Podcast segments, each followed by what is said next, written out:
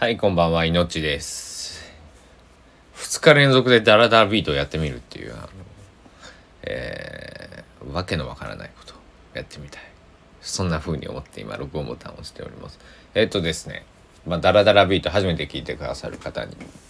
説明すると、えー、私の直哉が、えー、志望している「いながらビート」というこのスタンド FM での、えー、番組をやっているわけですけども、えーそれもいながらっていうのはまあそのままとかあのすぐにとか急いでとか、まあ、そういう意味の、えー、高知の土佐弁僕の生まれふるさとの、えー、言葉で、えー、かつ、えー、僕は高校時代に組んでいたバンドがまあアルファベット大文字で、えー、INAGARA いながらっていうねバンド名だったことで、えーまあ、そこから拝借をしていながらビート僕の心の鼓動という意味でいながらビートという番組名番組名なんですけどもえっ、と ダラダラビートっていうのは、えっ、と何も決めずに何も決めずにじゃないあの僕が寝れない日にやるやつ。寝れない時にえー、なんだろう、えー、適当に喋るっていう、はい、気が済むまで喋ると、まあ、眠気が来るまで喋ろうじゃないかぐらいの勢いの、えーやつです。なので、えっと、普段のいながらビートでは、えー、Twitter だったりとか、Instagram のストーリーだったりとか、Facebook だったりとかで、えー更新しましたよというお知らせを出しているんですけども、ダラダラビートに関してはですね、えー出していません。なので、このスタンド FM で、えーフォローしてくださっている方、もしくは、スタンド FM にこう飛んできて、あ、なんやこのダラダラビートってやつは。っていう風に、えーなっていただいた方でないと、えっ、と、聞かない。えー非常にこう、マニアックな 番組、番組というか、えー放送になっております。えー今、まあ夜中なんですけど、まあ具体的な時間は言わないとして、えータバコを吸いながら、今日何杯目になるんだろう。缶ビールを1本飲んで、ウーロンハイ、ウーロンハイじゃねえや、緑茶ハイ3杯、4杯目？かな？うん、今日1杯目飲んだのはね、夕方3時ぐらいだったんで、3時間、あー、3時間じゃない。そっから今まあ深夜なんですけど、えー、4、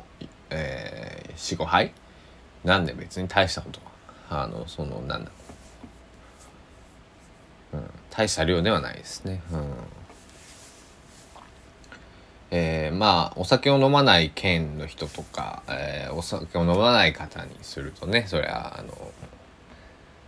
45杯飲んだらたくさん飲んでるよと思われるかもしれませんけども、えーまあねそんなことはないかなというあの自分への言い訳なんですけども。えーさっきまで大滝栄一さんのなんか伊藤銀次さんがなんかえっとねリマインダーっていうあのソニーさんがあれやってるのかな。まああのウェブサイトがあってうんとまあいろいろ音楽のことを書いてあるこの、うん、ウェブページなんですけどそこで伊藤銀次さんの、えーコラムを読んでいると大竹栄一さんの方に話がいっていて大竹栄一さん特集みたいなのをちょっと見てたんですけどまあ最近ねその大滝栄一さんあのー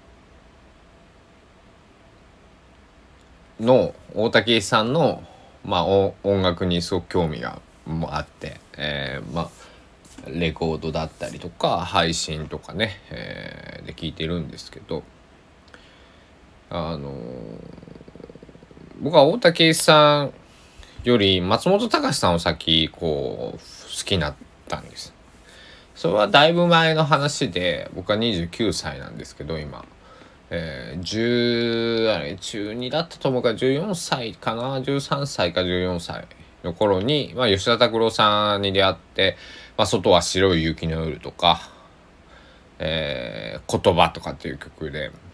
こう作詞松本隆作曲吉田拓郎って出るわけですね。松本隆っていうだからその「外は白い雪の夜」とか、えー言葉とか「虹の魚」とか、えーそういった一連の曲を、えー作詞されているのが松本隆さんなんですけど、えー松本隆さんでもずっとファンではいファンなんですけどで、えー、松本隆さんと一緒にバンドをやられてってやられていたハッピーエンドというね、えー、かの有名なバンドをやられていたのが、まあ、大竹さん。あと、えー、細野晴臣さん鈴木茂さん、まあ、この4名でね、えー、ハッピーエンド、え、やられてましたけどもでまあ、大竹さんも知ってるし、細野さんももちろん、えー、知ってるし、鈴木茂さんも知ってるし、えー、だったんですけど、まあその、まあハッピーエンドとかも聞きましたけど、こう、ハッピーエンド好きですよ。僕あの、えー、なんか2、3曲ギターカバーした記憶もあるんですけどね、高校生ぐらいの時に。えーまあ、そんなにこう、その、なん、何かな、松本隆さんの詩っていうものは結構その後伊佐拓郎さんの曲だったりとかでね、えー、こう深掘りしたんですけど大滝さんとか細野さん鈴木さんのことは全然深掘りせずに、えー、29歳になってんでなんだろう、まあ、今ねあの AI スピーカーがなりましたね。何も用事はありませんね。たまになるんですよね、うん。でそう話は戻ってその大竹さんえー、まあ数年前に亡くなられた、えー、で最近まあそのね去年とかロングバケーションの、えー、発売40周年とか。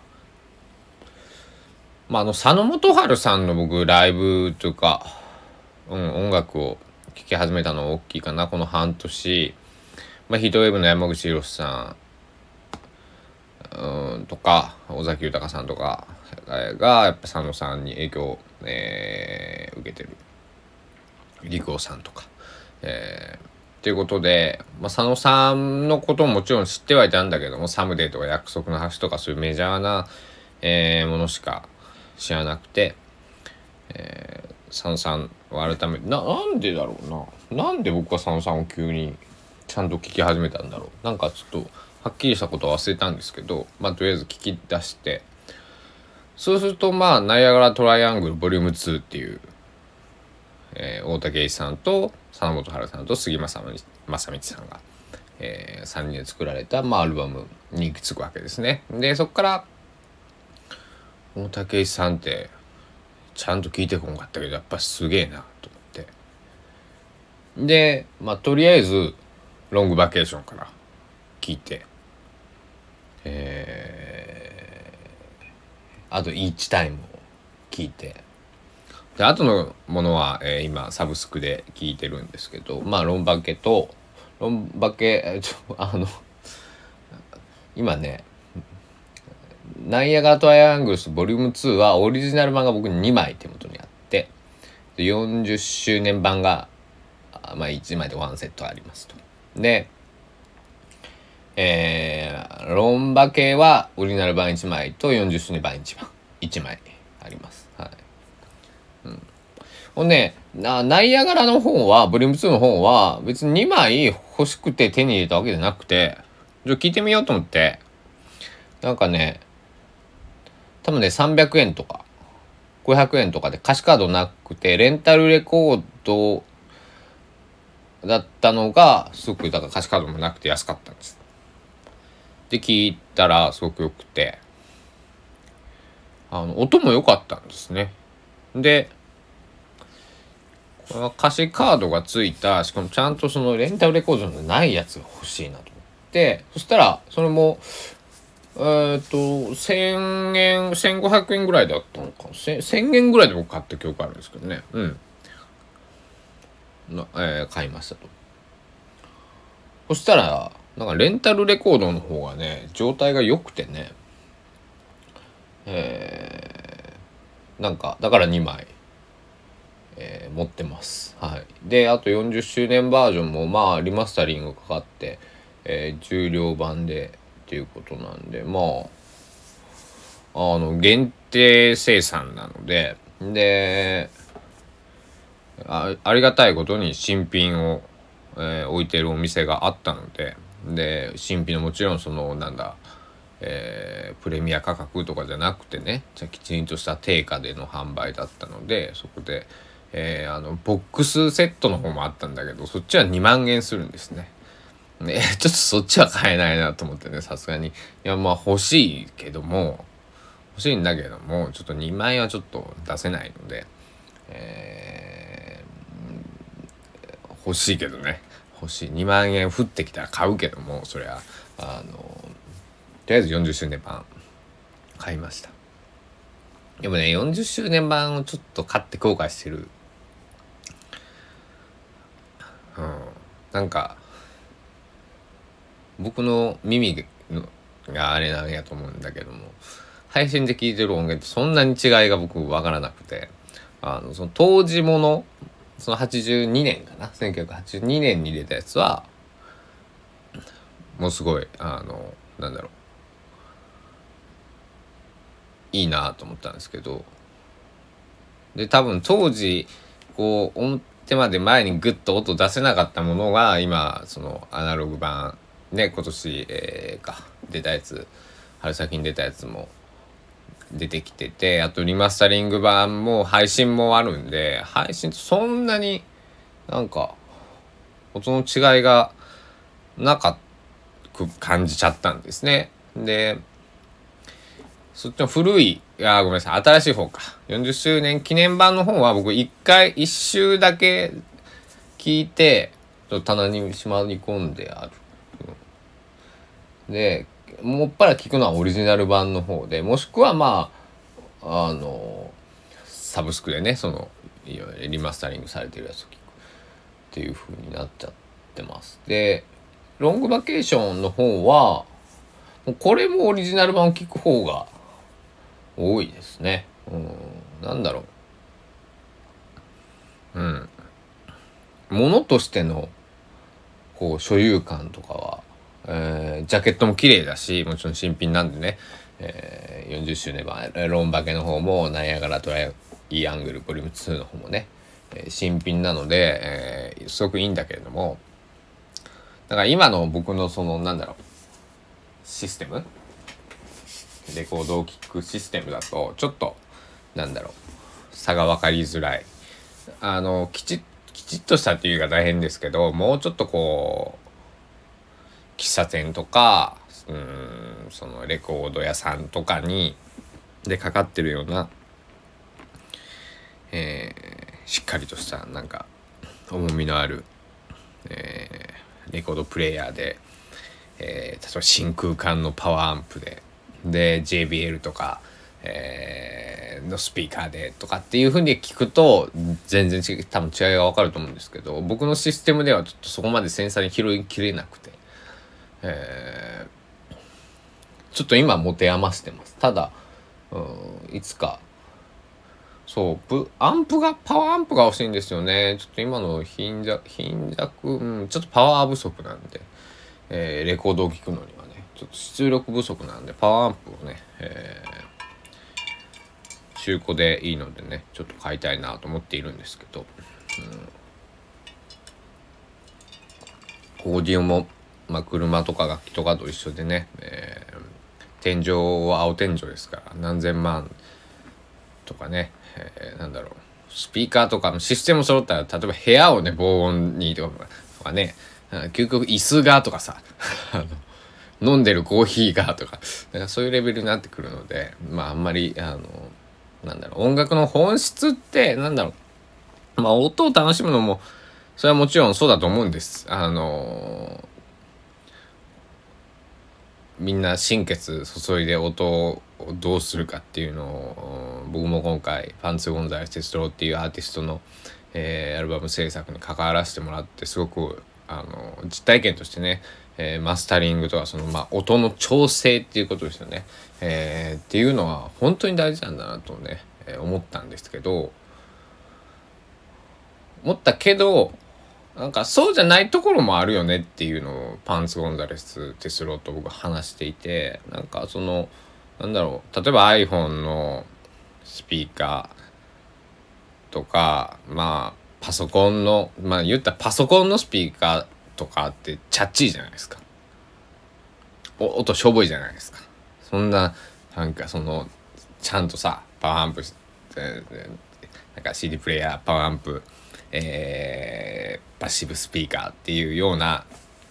音じゃないじゃないですか。もうテロテロテロのね、えー、音、えー、とかなんかほんと1,000円2,000円でこう買えるようなラジカセみたいななんかそんな音で聞いても感動できるような音楽を作りたいし僕たちが感動してきた音楽ってそうだったよねっていう話をしてしたことがあったんですねそのアルバムが出来上がるちょっと前に。うん、なのであのもちろん音音にはこだわるんだけれどももし音がそのリスニング環境がいくら悪くても伝わるもんいいなと思ってもらえるものを作らないと、えー、音楽っていうものを作っていく、えーそれでご飯を食べていく。っていうのであればそういうところにもやっぱり、えー、なんだろう。どのどういうこうリスニング環境であろうがあいいなって思わせないとダメだよねっていう。話をしたんですけどまあそれを言うとねなんだ音音というよりはもうメロディー。か詩。まあ詩も下手したら聞こえないかもしれませんよね。あのチャットスピーカーだと。例えばステレオ LR あるけどどっちかスピーカー破れちゃって変な音しますとかっていうそういう環境で聞いてもそういう環境しかないけど聴きたいって思わせる音楽を優れてるかわからないけどそこを目指さないとダメだよねっていう話を、えー、彼としたんですけどまあ、えー、こんな偉そうに言ってる私なんですけど私はねあの一枚もまだ、えー、音源っていうものを出したことが一曲もないしそのレコーディングっていうものも、えーと、自分のはしたことがないんですね。うん、友人のシンガーソングライターのね、えー、レコーディングには参加してギターとコーラスかな参加させてもらったことがあるんですけどちゃんとしたその中本当に100万とか200万のマイクで僕の生ギターの音が拾われてるっていうのはあれは感動したんですけどでヘッドホンしてね、え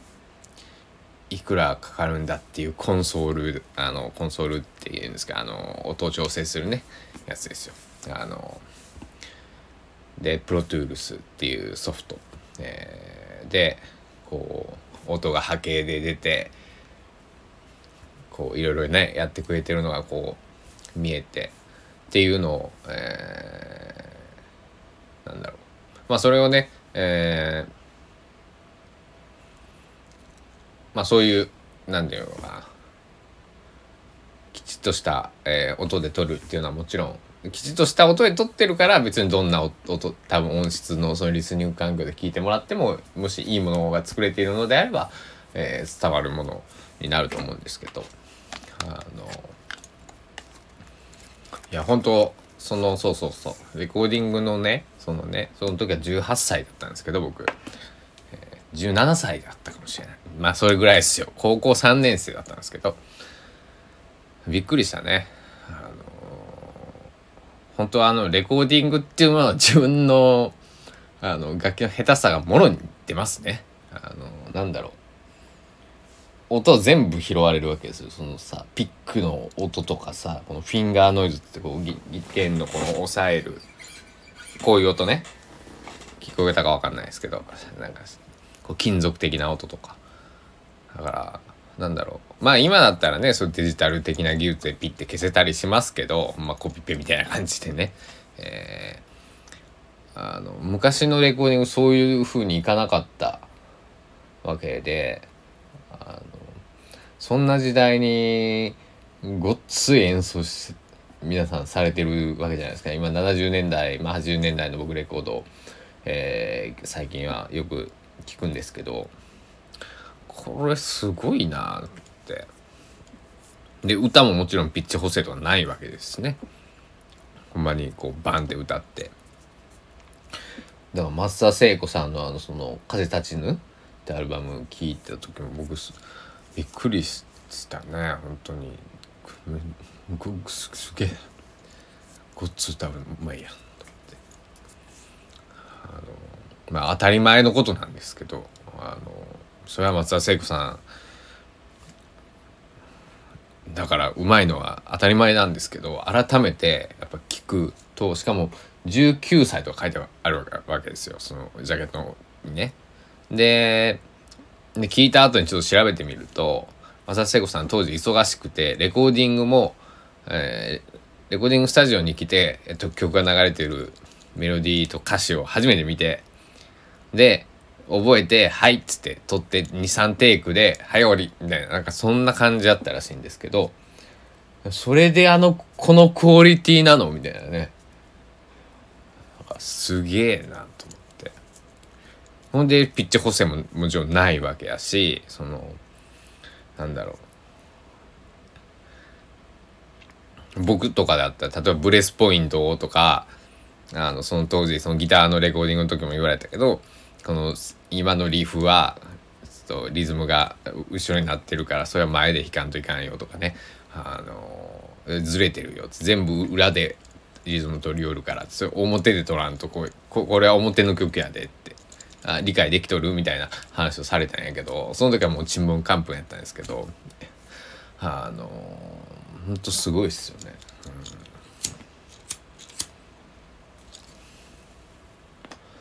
うん、いやだかそういうなんだろうほら手手直しがなんか本当の実力じゃないですかその70年代とか80年代とかのそのレコーディングの音って。うんえ人力ですよね言ったらね。機械そのデジタルなそのなんていうのかな、まあ、デジタルももちろん80年代中盤えー、あたりから出てきますけどデジタルもなんか今のデジタルとはほらミディキーボそのなんていうのかなデデジタル全部デジタルってわけじゃなくてそのリズムはデジタルだしとか音はデジタルだけど操ってるのはこうなんだろう今みたいに1曲こう 5, 5分分譜面に打ち込んで演奏してくるとかじゃなくてリアルタイムにこう自分で打っていかなくちゃいけないとかね。あのだから音はデジタルだけどやってることはこうピアノを叩いてるとこう一緒だったりとか。なんかえー、したりするわけですよ。えー、そういうのを聞いてるとすごいなって。そりゃなんかそういうデジタルでほら編集の技術とかが出てきて音楽をやめられた大物ミュージシャンの方って、えー、たくさんいると思います、えー、僕も、えー、著名な今ギタリストさんの名前が頭にできてきてるんですけどそれは嫌になるよねと思ったね。うん。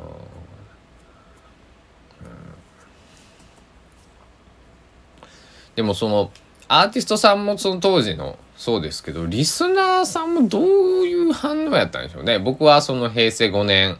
生まれ1993年の生まれなんですけど。なのでもちろん僕がこう物心ついてというかうなんだろう。えー、団子スタン兄弟とか流行った世代なんですね保育園の時に。だから、えー、バリバリまあデジタルえー、バリバリまあ2000年ぐらいからなんだろうパソコン1台でこう音楽が全部作れるようになったみたいなことを言ってらっしゃるミュージシャン、えくるりの岸田さんとか、えっと、馬場俊秀さんとかおっしゃってましたけどもえー、そんなんだろうそんな何百万もかけなくてっていう意味ですね。数十万でパソコンとソフトを買えば、え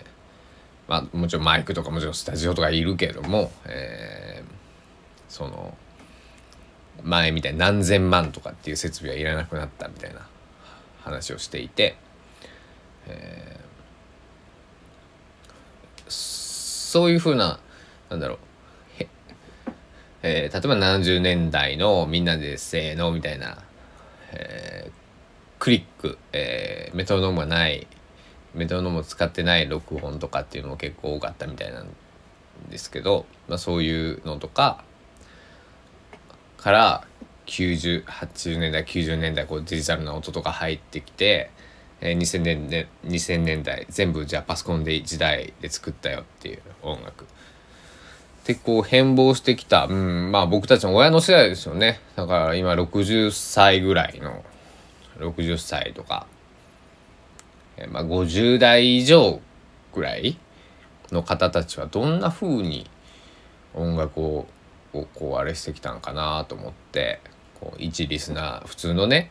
普通にこう聞く人としてもなんかだから90年代後半とか、まあ、2000年代だとね小室哲哉さんとか、まあ、つんくさんとか、えー、がパッと出てきましたけどそのプロデューサーというかそのサウンドクリエイターみたいなねイメージでは。うん、リスナーとしてはどういうふうにみんなその世代の人たちは受け止めてたんかなって思って。まああの70年代フォークとかって言われる、まあ、60年後半から70年代前半中盤ぐらいまでフォークソングっていうのを、まあ、まあブームって呼ばれてますけど、まあ、そのフォークソングブームを作った世代の親御さんたちはほらギター持ったらもう不良少年だみたいなね、えー、なんだろう。クラシックギター以外許さないみたいな。あの僕の、えー、亡くなったおじいちゃんなんかもね僕は中学校か小学校小学校かな、えー、ギターを買って初めてちょっと弾けるようになってギターを持っていったら「古賀メロディーは弾けるか」って 古賀正夫さん。あ有名なね、えー、作曲家の、えー、ギタリストである古賀さん。弾けるかって。まあそういう世代ですよね言ったらね、えー、おじいちゃん昭和3年生まれ。1928年かな、えー、だからそういう世代ですよね本当にね。あのだから生きてたら90、えー、94歳とかそんな年齢ですけど。ねどんなまあそれぞれこうまあそれは人によって受け止め方は違うんだけれども、えー、時代感としてはどういう感じだったんかなとかねすごくなんか気になったりとかして。うんまあ、妙に時間があるから、えー、そういうのをねえー、気になるんだけれども、え、そんなことは置いといて自分の創作をしろよと突っ込まれた方、うんその通りでねね、えっ、と、まあ、そこに触れたいんですけど、まあ、刺繍をね、え、まず出そうと。レコーディングとかをするのには、非常に時間もかかるし、え費用もかかるし、えーたくさんの人に関わってもらわないと僕一人じゃちょっと録音とかできないできると技術が今はないのでそのクオリティを担保した状態でね。で、えー、刺繍ならすぐに出せるすぐに出せるって言い方は変だけど、えー、レコーディングをするよりは、えー、短時間でかつ安価に、えー、届けることができると僕も安価に済むしお客さんにとっても安価に、えー、できますのでということで、えっと、49曲かなの、えー、詩を改めて自分で印刷してみました。えー、全部フォントも統一して、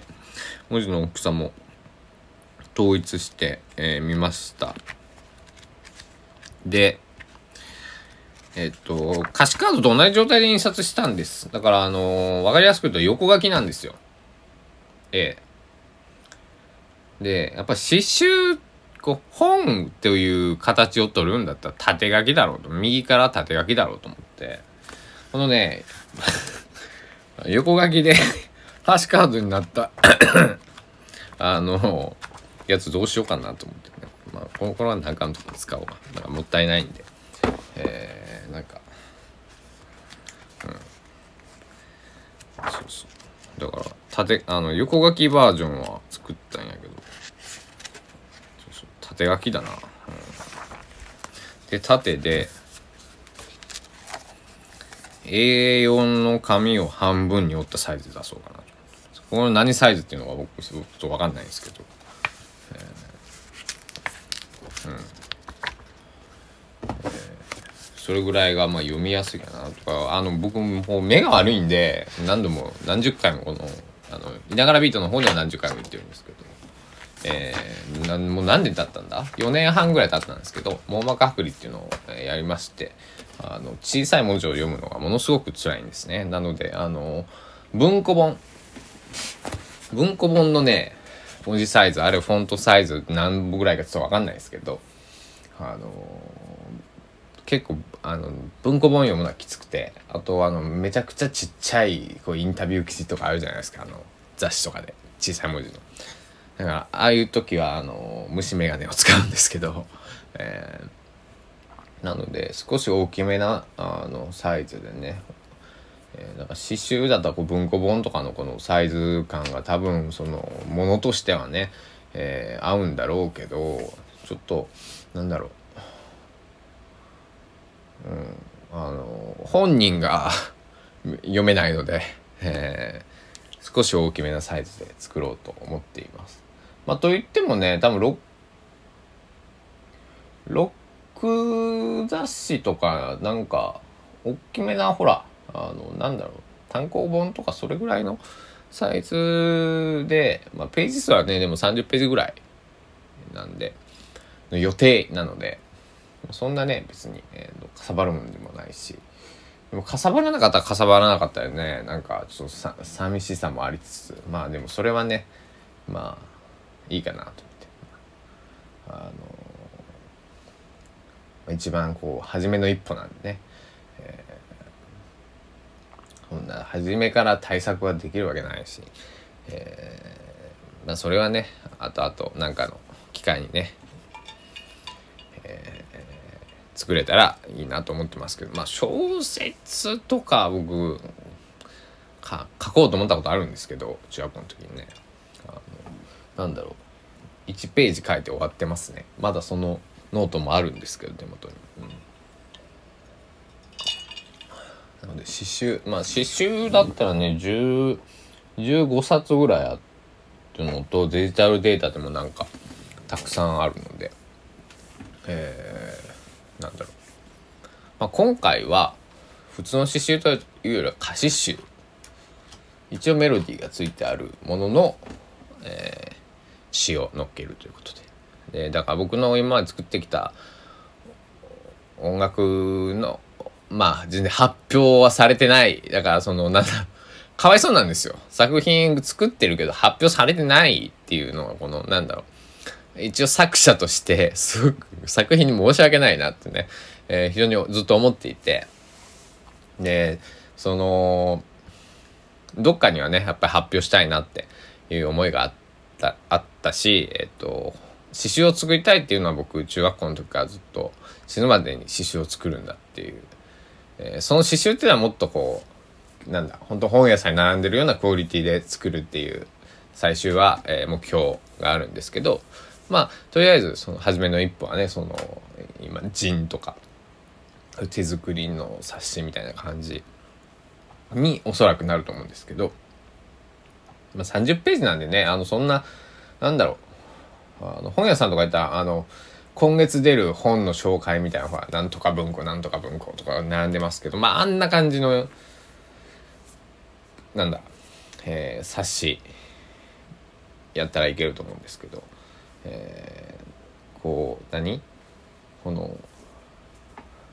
そ外のこうなんていうの？単行本みたいこうごついこういいなんだなんだ？段ボールじゃないけどあ厚紙？みたいなのではない。と思います。まだまだそのねだからどういうふうなアウトプットの仕方をするかっていうのはアウトプットというかその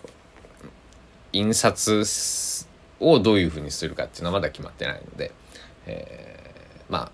またそのうち、まあまだね、えっと、8月1日から取り組み始めたことなんで、まだ、まあ2日しか経ってないのでね、えー、まあ今日だからき、まあ昨日を、まあ、1日にもう作品をバッと、まあ、まとめて、